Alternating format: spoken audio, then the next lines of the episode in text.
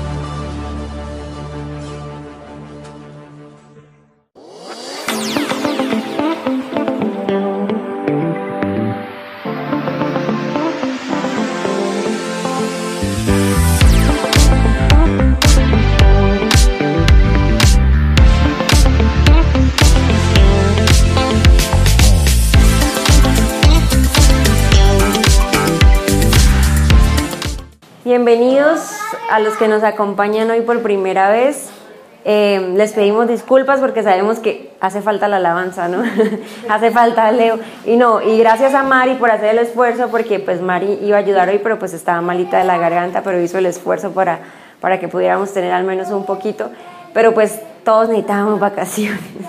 La necesitábamos, yo llegué a las 4 de la tarde y corrí, bueno, dejé a Gaby con la abuelita y vine para acá porque pues esto es el momento preferido de todos nosotros. Mi esposo les manda saludos, está haciendo lo posible por alcanzar a llegar, pero preciso en el playón les cogió un trancón, porque creo que la vía Barranca está cerrada, entonces todos los carros están viendo por ahí, entonces vaya, no va a alcanzar a llegar, pero les manda saludos, los extraña, siempre los extrañamos, los pensamos, eh, aun cuando de pronto durante la semana no nos vemos, de pronto con todos, pero el estar lejos uno lo siente. Entonces, eh, los extrañamos. Eh, bueno, quiero mm, compartir una, una, palabra que Dios ha estado hablando a mi corazón durante un, un tiempo atrás. Y yo sé que em, nada es casualidad, los que estamos aquí es porque Dios quiere hablarnos eh, de esto y quiero que leamos Eclesiastés 3.1, que es allí, de allí sale todo el mensaje o lo que Dios nos quiere hablar eh, en esta noche, o allí inicia todo, por así decirlo. Dice, hay una temporada para todo, un tiempo para cada actividad bajo el cielo. Por eso el mensaje de hoy yo le puse como título Bajo el cielo. Y la palabra nos dice que en esta vida estamos por temporadas. Dios no mide el tiempo como nosotros lo medimos, que nosotros conocemos el tiempo como horas, minutos, que el año nuevo, que el año viejo. Dios no conoce el tiempo de esa manera. Para, para Dios, o sea, nuestra mente finita y humana no lo alcanza a entender, pero para Dios no hay tiempo, ¿sí? Pero Él, digamos que mide el tiempo para el ser humano por temporadas. Y la Biblia lo dice. Hay temporada para todo bajo el cielo. Y yo hoy quiero que empecemos a reflexionar y empecemos a discernir en qué temporada de nuestra vida estamos, porque estamos siempre en temporadas. Eh, como les comentaba, nosotros llegamos, tuvimos una semana de vacaciones, teníamos cuatro años sin descansar, pero esta era una temporada que nosotros estábamos viviendo, una temporada difícil para los que conocen un poquito la historia. Em, la, voy a volver a repetir, pero hay muchos que no la conocen. Mi esposo y yo llevamos nueve años de casados, cumplimos ahorita en noviembre. Ustedes me ven así, carita chiquita, pero tengo 32 años. Sino que nadie me cree, ¿no? Siempre me ponen menos. Este, y, tengo nueve años de casada, me casé a los 23, me casé joven. Y eh, nosotros tuvimos bueno, en el noviazgo duramos tres años y medio de novios y en el noviazgo fue una temporada dura de sequía. Me refiero a sequía económica, porque él estaba en la inmunda y yo también. De hecho, nosotros, si tuvimos una cita en un año de novios, fue mucho, porque él no tenía para invitarme a mí, ni yo para invitarlo a él. Eh, nuestros planes eh, de románticos era ir a ver películas a la casa de él con mi suegra ahí. Y a mí, yo lo acepto, a mí me daba envidia porque mi cuñada, la hermana de él, tenía un novio, pues con recursos. Él vivía en Ruitoque, él llegaba en el carro, la recogía, se iban a cine a comer. Y nosotros ahí como que, bueno, pero yo sé que Dios usó esa temporada para probarnos, ¿sí? Porque sobre todo uno como mujer, uno siempre está esperando que lo inviten, que pero mira que mi esposo era recursivo, él no tenía plata para darme regalos, pero él pintaba cajitas, armaba cajitas, hacía llaveros, me daba así. Y eso lo hacía más valioso, más bonito, porque se esforzaba. Pero entonces nosotros pasamos de esa temporada de novios, luego cambió un poco la situación, él se graduó de lo que estaba estudiando, empezó a trabajar, se fue a, yo me fui para Bogotá, él se fue a la pata mía, este, consiguió trabajo y ya empezamos, empezó a cambiar un poquito la situación, ya podíamos salir, ya podíamos compartir y empezó a cambiar la temporada. Cuando nos casamos, él estaba trabajando en una buena empresa eh, y empezamos a vivir otra temporada, digamos que de abundancia, por así decirlo. Vivíamos, al principio vivimos en un apartamento, luego pasamos a una casa súper bonita. digamos que económicamente y el matrimonio estaba bien, o sea, estábamos en una temporada buena. Pero, eh, adivinen qué pasó. Llegó la pandemia. Yo creo que a todos o a la mayoría, ahorita hablaba con Andrés, para él fue diferente en, en el aspecto de trabajo, porque para él la pandemia le ayudó a su trabajo y estuvo trabajando todo el tiempo. Pero para muchos la pandemia nos cambió la vida. Y ese fue otra temporada para nosotros, porque mi esposo pasó de ganar muy bien a, le dijeron, listo, se van para la casa, licencia no remunerada. O sea, tu estilo de vida cambia de un mes para el otro así y no es fácil.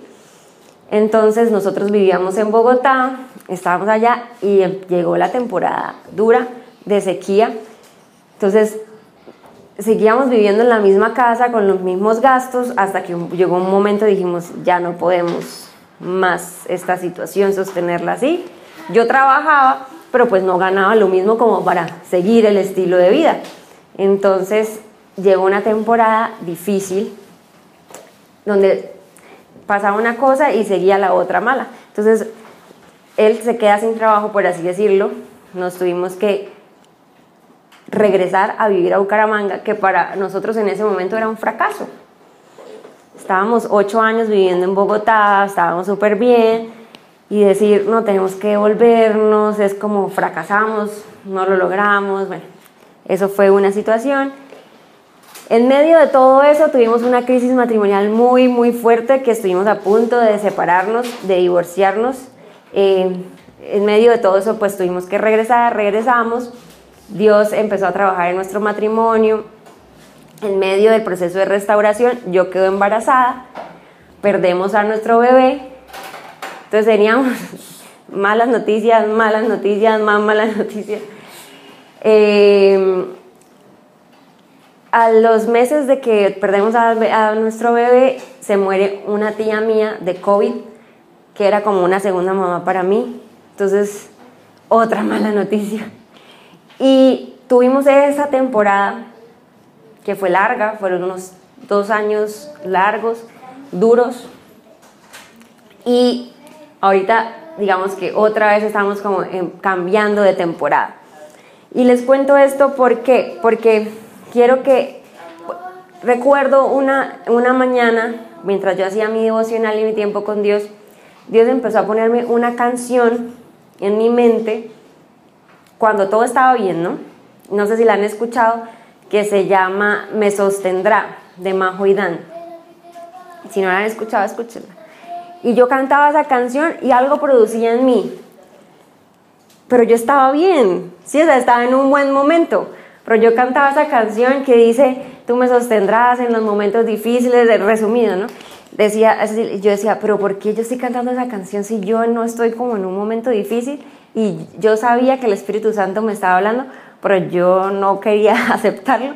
Como que prepárate porque vas a cambiar de temporada. O sea, viene un tiempo no tan fácil.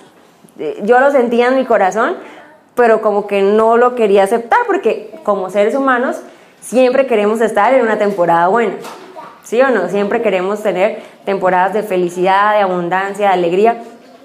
Y yo sentía en mi corazón que Dios me estaba preparando para estos, estos años que venían difíciles y eso es lo que, el primer punto, lo que quiero compartirles hoy es, pidamos al Espíritu Santo que nos dé discernimiento para saber en qué temporada estamos y la sepamos aprovechar. Porque ahí el Espíritu Santo habló a mi corazón y me dijo, vas a entrar a una temporada un poco complicada, un poco difícil, pero yo te voy a sostener. Yo te voy a sostener yo voy a ser tu fuerza, yo voy a ser tu ancla, no, te, no te vas a, no, o sea, porque cuando uno está pasando por una temporada difícil, uno piensa que ya no va a poder, que se, que se va a morir, que es la peor situación de la vida. Yo creo que en, la, en la maternidad estamos siempre en temporadas, los que son papás acá me entienden. Cuando recién nació mi bebé, que fue la temporada más difícil, casi muero, de no dormir, uno mientras está viviendo la temporada, uno cree que va a ser eterno y nunca más va a volver a dormir en la vida y nunca más va a volver a descansar. Así es la vida. Estamos, ¿qué dice Cami? No, no, pero no, yo, yo, mi bebé ya tiene un año y yo ya puedo dormir un poquito mejor. Sí, por lo menos, por lo menos la mayoría de las noches, ¿sí? No voy a decir que todas las noches son, pero no la comparo con los primeros tres meses porque, Dios mío, pero son temporadas y la vida está llena de temporadas. Entonces, lo primero que quiero compartir es pidamos discernimiento para saber en qué temporada estamos y la sepamos aprovechar. ¿Sí? Sepamos en qué, porque Dios todas las temporadas las usa para bien.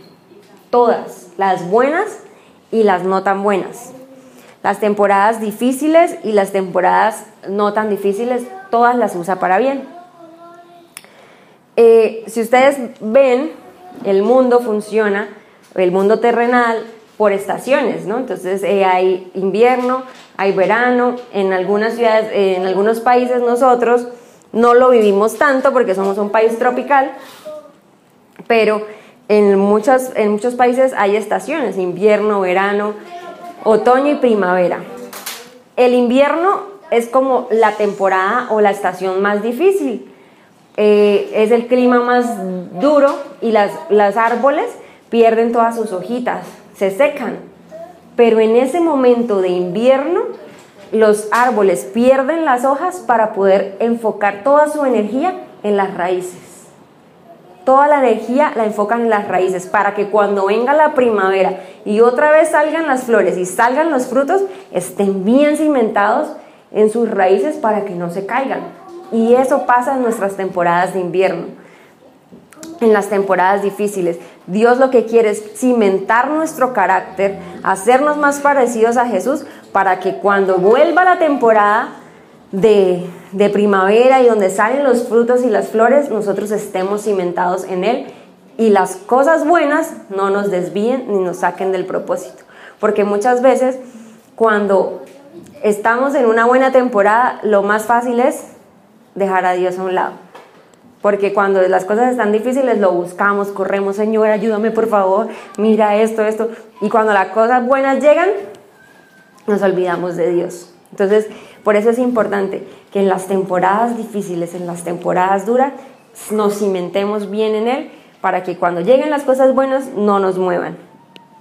Yo quiero compartir una historia que está en, primera, en el primer libro de Reyes, en el capítulo 17, que habla acerca de un profeta de Dios que se llamaba Elías.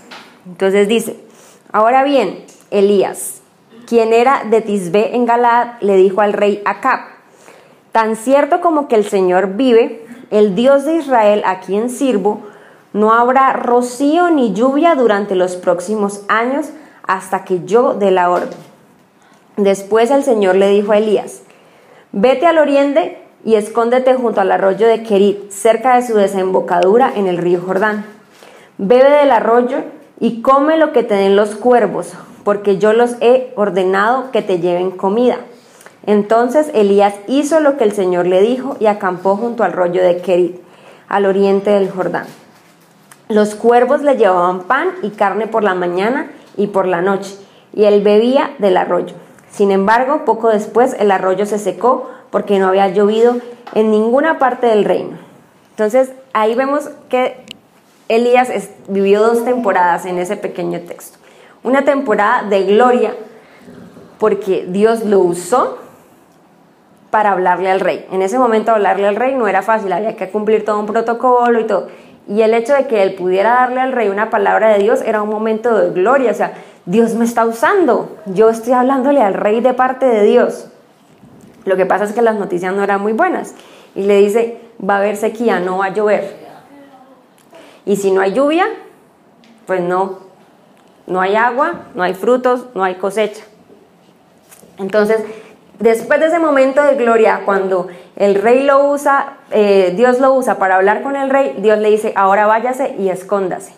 Entonces está en una temporada de gloria y Dios lo manda a una temporada de humillación, donde se tiene que esconder, donde no lo van a ver, donde no va a ser reconocido. ¿Y qué le dice? Vaya y beba del, arroyo que, está ahí y los cuervos te van a, llevar comida porque yo les dado, he dado la orden. Así que él pasó de una temporada de gloria a una temporada escondido, donde dependía totalmente de Dios. Porque Dios o sea, imagínense, para nosotros es curioso, pero imagínense uno estar sentado esperando a que unos pajaritos le traigan a uno la comida. Suena como chistoso, pero eso es depender completamente de Dios. Y a veces nosotros estamos en temporadas así, donde definitivamente estamos dependiendo de Dios totalmente. Y eso fue lo que pasó Elías. Estaba en el arroyo y Dios mandaba a los cuervos en la mañana y en la noche. Y él lo único que tenía que hacer era recibir, recibir lo que Dios le mandaba en ese momento. No, no sobraba, no era el momento de abundancia, pero él estaba aprendiendo a depender totalmente de Dios. Y esas temporadas de sequía, esas temporadas difíciles, son para que nosotros aprendamos a depender totalmente de Dios. Porque el, el trabajo puede desaparecer así. Ya lo, en la, la pandemia, si no nos enseñó cosas, estamos graves. Pero en la vida nos puede cambiar de un momento para otro. Y si, si no estamos cimentados en Dios, si no estamos dependiendo totalmente de Él, nuestras vidas van a ser sacudidas y vamos a pasar por momentos difíciles, pero sin Dios. Vamos a, yo y aquí es algo que quiero que, que, que aprendamos o que recordemos que nosotros no somos de los que le decimos vengan a la iglesia porque entonces su vida va a cambiar, va a mejorar, usted no va a volver a sufrir. Yo les apuesto si les pregunto a la mayoría acá, ustedes empiezan a acercar a Dios y como que le empieza a ir mal. ¿Sí o no? ¿A alguno le ha pasado o no? A mí me pasó y a veces me pasa todavía, pero le tengo buena noticia. Si usted le está pasando eso, eso es bueno ¿Por qué? Porque significa que Dios está trabajando en su carácter, en su interior, en lo que Él más ama, que es su alma. ¿Sí? Las cosas no, me gustaría decirles, siempre va a ser color de rosa, todo va a ser muy lindo. eh, no, si tú te casas con un hombre que ama a Dios, nunca vas a, a tener peleas o si tus hijos nunca se van a enfermar. No, la palabra dice, en el mundo tendremos aflicciones, pero nuestra tranquilidad es que tenemos a Dios. Eso es, eso es lo que nos hace diferentes. Otro punto que quiero que tengamos en cuenta es que Dios sigue siendo Dios en todas las temporadas. Y es que a veces es muy fácil renegar, criticar, exigirle a Dios, porque nosotros nos creemos los superhéroes de la película. Y resulta que si nosotros estamos aquí en esta tierra y estamos respirando y estamos caminando y estamos viviendo, es porque a Dios le place. Y a veces nosotros nos tomamos el atrevimiento y decimos, Dios, pero ¿por qué? Pero yo sí soy tan buena, pero mira, yo soy tan buena esposa, ¿por qué me pasa esto? O mira, si yo este, ofrendo en la iglesia, ¿por qué me pasa esto? O por qué... Y empezamos a renegar contra Dios y a exigirle que se comporte como nosotros quisiéramos que se comportara y que fuera como ese, ese el mago de la lámpara mágica que cumpla todos nuestros deseos. Y si Dios no los cumple, entonces nos frustramos, nos enojamos y entonces nosotros decimos, ah, pues ya no vuelvo a la iglesia, pues ya no oro más, como si nosotros, como si Dios perdiera, pero en realidad los que terminamos perdiendo somos nosotros. Entonces, eh, Dios sigue siendo Dios en todas las temporadas. Sigamos leyendo la historia de, de Elías. Resulta que el arroyo se secó, ¿no? Entonces Dios le dice a Elías, vete a vivir a la aldea de Sarepta, que está cerca de la ciudad de Sidón. Yo le he ordenado a una viuda de allí que te alimente. Elías se dirigió a Sarepta y cuando llegó a las puertas del pueblo vio a una viuda juntando leña y le dijo, por favor, ¿podrías traerme un poco de agua en una taza? Mientras ella iba a buscarle el agua, la llamó y dijo, también tráeme un bocado de pan. Pero ella respondió, le juro por el Señor su Dios que no tengo ni un pedazo de pan en la casa. Solo me queda un puñado de harina en el frasco y un poquito de aceite en el fondo del jarro. Estaba juntando algo de leña para preparar una última comida. Después mi hijo y yo moriremos. Entonces Elías le dijo, no tengas miedo, sigue adelante y haz exactamente lo que acabas de decir, pero primero cocina un poco de pan para mí Luego, con lo que te sobre, prepara la comida para ti y tu hijo. Pues el Señor, Dios de, Israel, dice, siempre habrá harina y aceite de oliva en tus recipientes, hasta que el Señor mande lluvia y vuelvan a crecer los cultivos. Así que ella hizo lo que Elías le, le dijo, le, dio, le dijo por medio de Elías. tiempo después, ah, no, no, espérame, le dijo a ella a su familia, Elías comieron durante muchos días Siempre había suficiente harina y aceite en los recipientes, tal como el Señor lo había prometido. Entonces, el arroyo se secó, ¿no? Elías estaba allá en el arroyo, los cuervos iban y le llevaban comidita y él estaba comiendo el arroyo, pero como no estaba lloviendo, pues el arroyo finalmente se secó. Ahí va otro punto. A veces Dios usa situaciones difíciles o situaciones inesperadas para cambiarnos de temporada. Porque si no fuera así, nosotros nos amañamos en las temporadas. Entonces, a veces Dios quiere llevarnos a un nuevo futuro o un mejor futuro, pero nosotros estamos tan cómodos en la seguridad que no nos vamos a mover de ahí. Entonces pongo un ejemplo. A veces las nuevas oportunidades de Dios se van a ver como que te despidan del trabajo.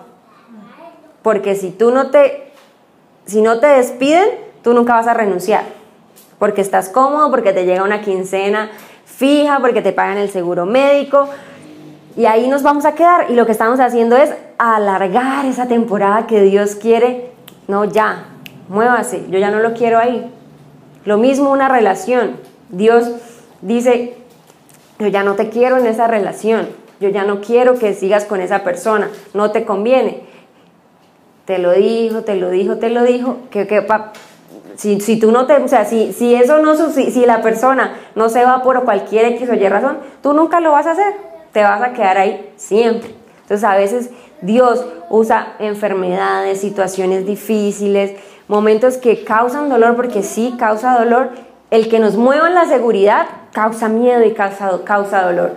Pero si Dios no hace eso, nosotros nos vamos a quedar estancados y nos vamos a mañar en la misma temporada cuando Dios dice, yo ya no te quiero ahí, te quiero acá. ¿Sí? Entonces, Dios tuvo que usar que el arroyo se secara para poder mover a Elías con un propósito. Si ustedes ven, Dios le dice, va a, ir a Zarepta y allá a haber una viuda, que también es muy curioso, porque las viudas eran prácticamente mujeres despreciadas. La mujer solo tenía valor en ese momento por, por su esposo. Y al ella ser viuda, era una mujer despreciada. Y Dios usó a una viuda, a una mujer despreciada, a punto de morir porque dice que no tenía ni siquiera para poder hacerle nada a él. La usó a ella, ¿para qué? Para poder bendecirlo a él. ¿Y qué le dice, qué le dice Elías?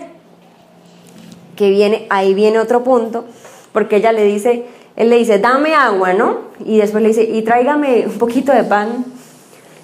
Y ella le dice, no tengo, lo, poquito que tengo lo, quiero, lo voy a hacer para tener la última comida a mi hijo y yo después nos vamos a morir. Y él le dice, vaya y hágalo. Pero antes de comerse ustedes eso, me dan a mí. Y ahí viene otra, otro punto al que voy, y es que no va a haber temporada de frutos si no sembramos. ¿Cómo vamos a poder disfrutar de la cosecha, de una temporada de cosecha, si no pasamos primero por una temporada de siembra. Es, una, es un principio, ¿sí? No vamos a poder recoger si no sembramos. Y a veces es difícil sembrar en tiempos de sequía, o cuando la platica, o cuando el tiempo, cuando eh, la situación está difícil. Era lo último que le quedaba a la viuda. No tenía nada más. Y ella que dijo, yo voy a obedecer. Y le hizo eh, el pan al profeta y dice que durante todo el tiempo que estuvo la sequía, Dios volvía y llenaba el, tarrón de harina y volvía y llenaba el tarrón de aceite y nunca faltó. Entonces, el otro punto es, en, aún en los momentos de sequía o en los momentos de la situación está difícil, no dejen de sembrar. No dejen de sembrar su tiempo para las personas que lo necesitan, el escuchar a alguien, porque ahorita lo que más escasea es el tiempo. Todo el tiempo estamos ocupados, todo el tiempo estamos haciendo cosas, todo el tiempo estamos de aquí para allá, de aquí para allá. Pero si usted se toma un, tiempo, una, un cinco minutos para llamar a alguien y decir, oye, Dios puso en mi corazón que, que ore por ti en qué te puedo ayudar. Está sembrando el tiempo, de lo poco que tienes, está sembrando tu dinero. Hay gente que necesita, gente que está al lado nuestro, que está pasando necesidades y nosotros podemos ayudar. De pronto no tenemos mucho, pero de lo poco que tenemos, sembremos y ayudemos porque hay personas que lo necesitan y Dios va a multiplicar. Lo mismo con nuestros dones y talentos. Ese don que cada uno de ustedes tiene, porque yo estoy segura que cada uno tiene un don especial. ¿Cómo estás usando ese don para bendecir a otros? A veces usamos ese don solo para nuestro beneficio. Para, sí, Dios lo usa para bendecirnos, ese de pronto es el medio que Él usa para, para, para que llegue provisión a nosotros, pero no seamos egoístas, usemos esos dones y esos talentos para bendecir a otra persona que de pronto no nos puede retribuir de la manera que nosotros quisiéramos, pero ahí está sembrando. Y así como hizo la viuda, que dio lo último que tenía y Dios no le, no, no, le falló. Siempre hubo aceite y siempre hubo harina, en, en la temporada donde no llovía. O sea, ella no se tuvo que preocupar porque siempre había ahí. ¿Pero por qué? Porque ella decidió sembrar aún en una temporada difícil. Y resulta que este, la historia continúa y dice, tiempo después, el hijo de la mujer se enfermó, cada día empeoraba y finalmente murió. Entonces ella le dijo a Elías, ay hombre de Dios, ¿qué me ha hecho usted? ¿Ha venido aquí para señalarme mis pecados y matar a mi hijo? Pero Elías contestó, dame a tu hijo. Entonces tomó el cuerpo del niño de los brazos de la madre, lo cargó por las escaleras hasta la habitación donde él estaba alojado y lo puso sobre la cama. Después Elías clamó al Señor, Oh Señor mi Dios, ¿por qué le has traído desgracia a esta viuda que me abrió su casa al provocar la muerte de su hijo? Entonces Elías se tendió sobre el niño tres veces y clamó al Señor, oh Señor mío, te ruego que le devuelvas la vida a este niño. Entonces Elías bajó al niño de la habitación en el piso de arriba y se lo entregó a su madre. Mira, le dijo, tu hijo vive. Entonces la mujer le dijo a Elías, ahora estoy convencida de que usted es un hombre de Dios y de que verdad el Señor habla por medio de usted. Y yo pienso, eh, uno lo lee y suena tranquilito, ¿no? Pero que a uno se le muera un hijo debe ser algo muy difícil. Pero si Dios no hubiese permitido esa temporada de sequía, si el arroyo no se hubiese secado, Elías no hubiese ido a la casa de la viuda y no hubiese podido sanar al, eh, resucitar al hijo de la viuda. O sea, yo quiero que ustedes empiecen a pensar en su vida hasta ahora y cómo cada situación que usted ha vivido, cada situación que usted por la que usted ha pasado, Dios la ha usado. Hay muchas cosas en las que nosotros mismos nos metemos, son consecuencias de nuestras decisiones. Pero Dios es tan bueno que Él, de, aún de esas decisiones malas que nosotros hicimos, que cometimos y que no la debíamos haber hecho, Él dice en su palabra que todo obra para bien para quienes le amamos. Si tú decidiste entregar tu vida a Jesús y empezar a caminar en esto, cada situación, cada decisión mala que equivocada que tú hayas cometido, Dios puede sacar algo bueno de eso. Dios puede sacar de una situación difícil, de una situación dolorosa, puede sacar cosas buenas. Y en medio de la sequía, y en medio de eso, Dios usó al profeta Elías para que estuviera en la casa de la viuda eh, ella que, ella que pensó y lo que, lo que les dije en un momento, ¿no? Cuando busco a Dios todo me sale mal. Ella diría, ay, venga, le doy a este man de mi último, de mi última provisión y ahora se me muere mi chino. Lo mismo dice uno, ay, ahora estoy buscando a Dios y ahora llegó la crisis económica. Ay, ahora estoy buscando a Dios y estoy en crisis matrimonial. Pero no, uno no se da cuenta de que todo está en el plan de Dios como que Él moviendo sus fichas para bien, para bien, para bien. Y en algún momento nosotros vamos a usar esas temporadas difíciles para bendecir a otros. Es más fácil yo poder aconsejar a otra persona y decirle, yo pasé por ahí, yo viví esta situación, a simplemente aconsejar desde la, desde, desde la comodidad, porque no me van a creer tan fácilmente, no voy a tener la empatía que debería tener para yo decirle a alguien, yo pasé por ahí, yo sé lo que se siente perder un bebé. Si yo no hubiese pasado por esa situación, yo cómo puedo aconsejar o animar a otra mujer que está pasando por lo mismo. O yo puedo decirle a la persona, yo sé que se siente perder todo y llegar a una ciudad de cero, volver atrás. Y si nosotros no hubiésemos pasado por esa crisis financiera, no estaríamos aquí y no existiría Village Jesus. Al final vale la pena. Si ustedes me preguntan a la Dana carnal, Dana, ¿usted quisiera volver a pasar por todo eso? Yo les diría, no, la verdad, no. Pero si eso, todo eso, es, fue lo que nos trajo hasta acá, lo volvería a vivir.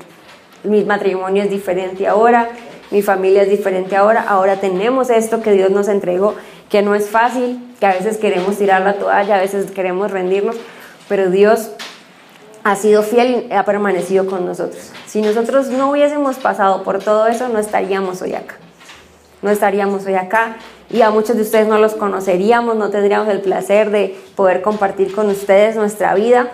Entonces yo le doy gracias a Dios por eso.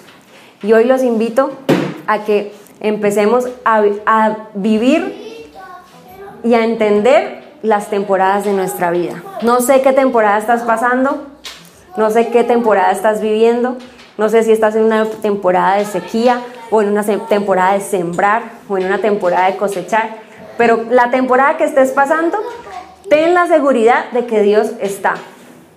Siempre y sigue siendo Dios. Aun cuando no entendamos, aun cuando sea doloroso, aun cuando nuestra mente humana solo vea el desorden, del caos, de todo, Dios sigue siendo Dios y, todo, y como dice la palabra, es temporal. Lo que estás pasando es temporal. y luego vamos a ver la victoria y vamos a poder disfrutar de una buena temporada. Pero recuerden que la voluntad de Dios es buena, agradable y perfecta. Y como siempre les digo, es buena, agradable y perfecta, pero no para nosotros, porque lo que para nosotros es bueno, para Dios no es bueno. Lo que para nosotros es agradable, para nosotros no es agradable. ¿Sí? Es siempre para Dios. Pero lo que más anhela Dios es que nosotros nos parezcamos a Jesús. Y cada temporada nos va a ayudar a parecernos más a Jesús. Y vamos a llegar al cielo y vamos a poder estar con Él donde no hay enfermedad, no hay dolor, no hay llanto, no hay tristeza, no hay crisis económica, no hay angustia, no hay nada, solo alegría y plenitud. Entonces vamos, pongámonos eh, en nuestros pies, vamos a orar y vamos a decirle al Espíritu Santo que nos dé discernimiento para saber en qué temporada estamos, que la sepamos aprovechar para poder sacarle el jugo a la temporada que estemos viviendo. Y, y, si estás en una temporada difícil de sequía, te digo, esto también pasará. Van a llegar momentos de, cosechar, va a llegar momentos de, de alegría. Y cuando lleguen esos momentos, por favor no te olvides de Dios. Recuerda de dónde Dios te sacó y recuerda dónde te, hasta dónde te ha traído. Mari, ¿podemos poner algo ahí de fondo, por favor? Papito Dios, gracias por tu palabra, gracias por esta noche, un poco rara, un poco diferente, Dios, pero sabemos que tú estás, Señor, donde hay dos o tres reunidos en tu nombre, ahí tú estás y sabemos que tú estás aquí, Señor. Hoy yo te pido, Dios, que nos ayudes a entender, Señor, que lo que estamos viviendo es temporal, Señor que esta es una temporada, Dios, y que queremos sacarle mayor provecho, Señor, para que seas tú moldeando nuestro carácter, para que nos hagas más como Jesús, Señor. Ayúdanos a vivir la vida como tú quieres que la vivamos, Señor. No nos dejes vivir en vano, Dios, sino queremos cumplir tu propósito, Dios. No es fácil, Señor. Yo hoy pongo en tus manos, Dios, los corazones, Señor, que están cansados y afligidos, Dios, porque han estado viviendo, Señor, una temporada, Señor, de sequía, Señor, una temporada de dolor, Dios, en una temporada de angustia, Señor.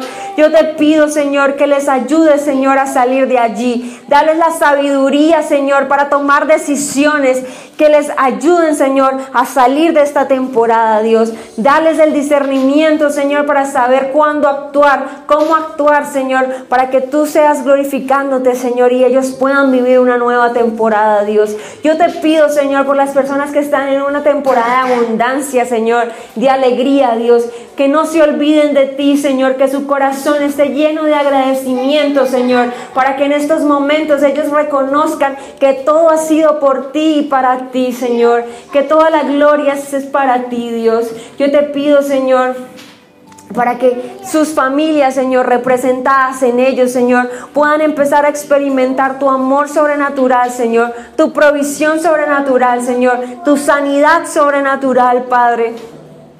Yo te pido, Señor, que podamos experimentarte, conocerte, Señor. Que la temporada que estemos viviendo nos acerque más a ti, Señor. Que podamos conocerte, que podamos tener una relación genuina y profunda contigo, Señor. Porque al final esto va a desaparecer, Señor. Todo lo terrenal, Señor. Todo lo material va a desaparecer. Pero lo eterno, Señor. Esto que durará para siempre, Señor. Vamos a estar contigo por la eternidad, Señor. Ayúdanos, Señor a poder reconocer que te necesitamos, Señor, en cada paso de nuestras vidas, en cada decisión que tomemos, Señor, que busquemos tu rostro, que busquemos tu aprobación, que busquemos tu dirección, Señor, que no tomemos decisiones sin consultarte a ti, Señor. Que no tomemos decisiones sin preguntarte a ti, Señor. Que nuestro deseo, Señor, y el deseo de cada uno de los que estamos acá, Señor, sea honrarte y glorificarte con nuestra vida, Dios. Que lo que digamos, que lo que pensemos, que lo que hagamos, Señor, lo hagamos por ti y para ti, como dice tu palabra, Dios. Yo te pido que renueves las fuerzas de los que están cansados, Dios. Mira, Señor, al que está afligido y al que está cansado de tanto luchar, Dios. Yo te pido que renueves sus fuerzas y que le muestres que tú estás ahí, Señor, que tú has estado escuchando su oración desde hace tiempo. Tú ya respondiste, Señor, y que la respuesta viene en camino, Dios, y que tú serás glorificado a través de esta respuesta, Señor. Gracias por lo que haces, Señor. Gracias por lo que harás. Gracias, Señor, porque Está, Señor, trayendo una nueva temporada, Señor, para Vila y Jesus, Dios. Mi esposo y yo sentimos en el corazón que viene una nueva temporada para nosotros como iglesia, Señor. Y te creemos en lo que tú has dicho y has prometido para esta iglesia, Padre.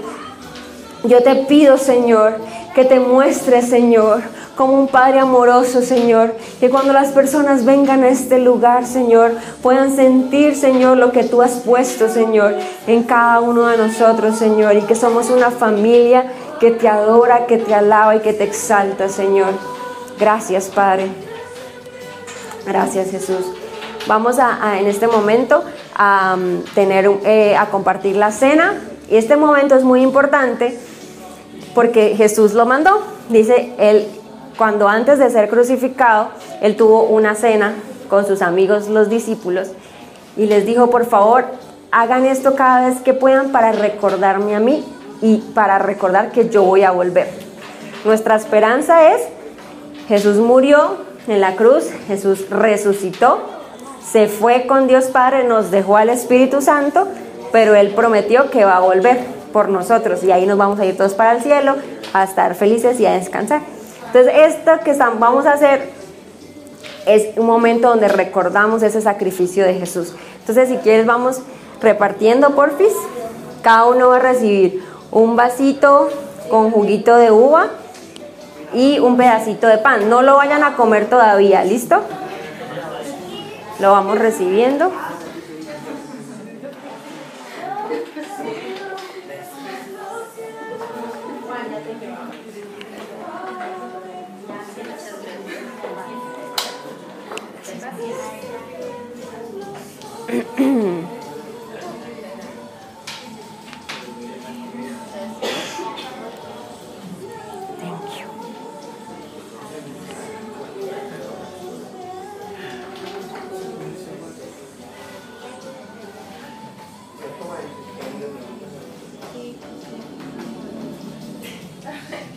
Me avisan cuando ya estemos todos listos.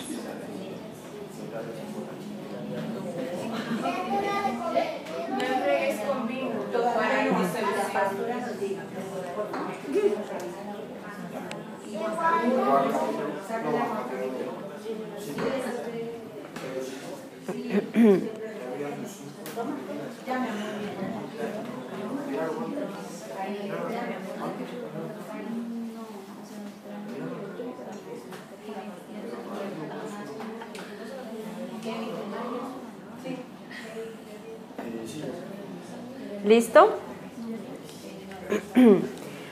Cuando Jesús estaba en la cena, la famosa última cena, con sus discípulos, él agarró el pan, y por eso nosotros tomamos un pedacito de pan, y dijo, este es una representación de mi cuerpo, que va a ser molido y traspasado por tus pecados.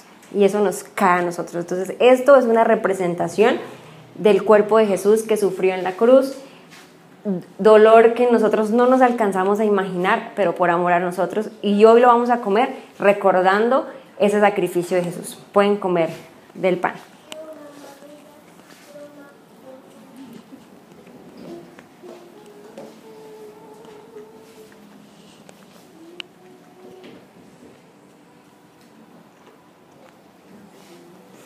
Y esta copita con juguito de uva. En ese momento Jesús tomó vino, pero nosotros no somos tan finos y lo hacemos con juguito de uva.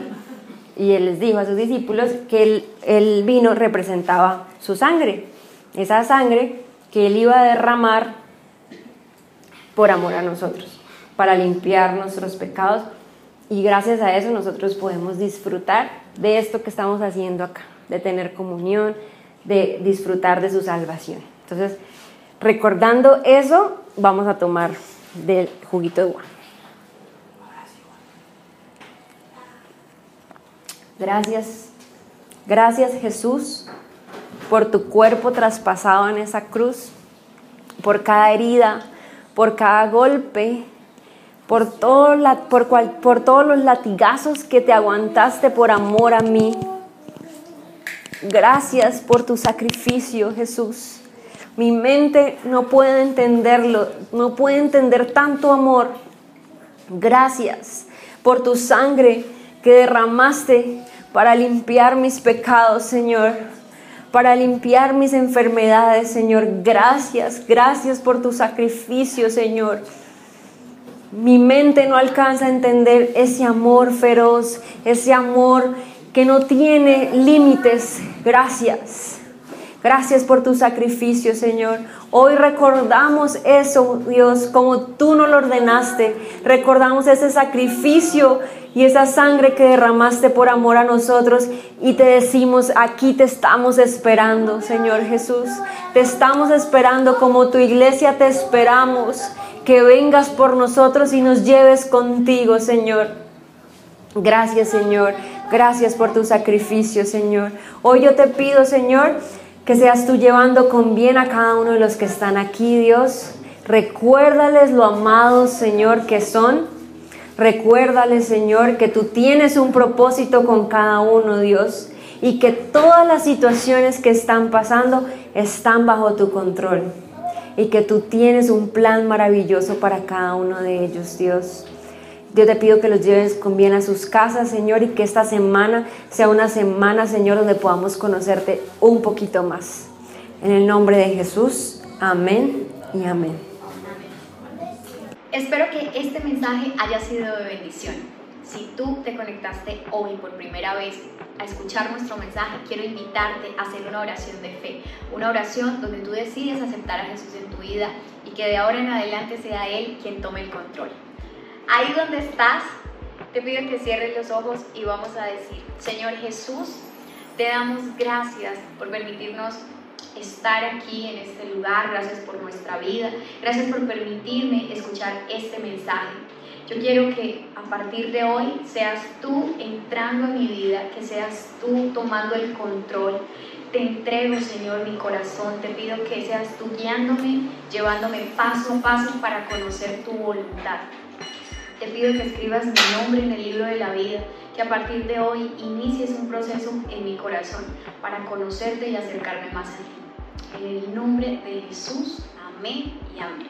Gracias por escuchar nuestro mensaje, espero que lo puedas compartir con alguien que lo necesite.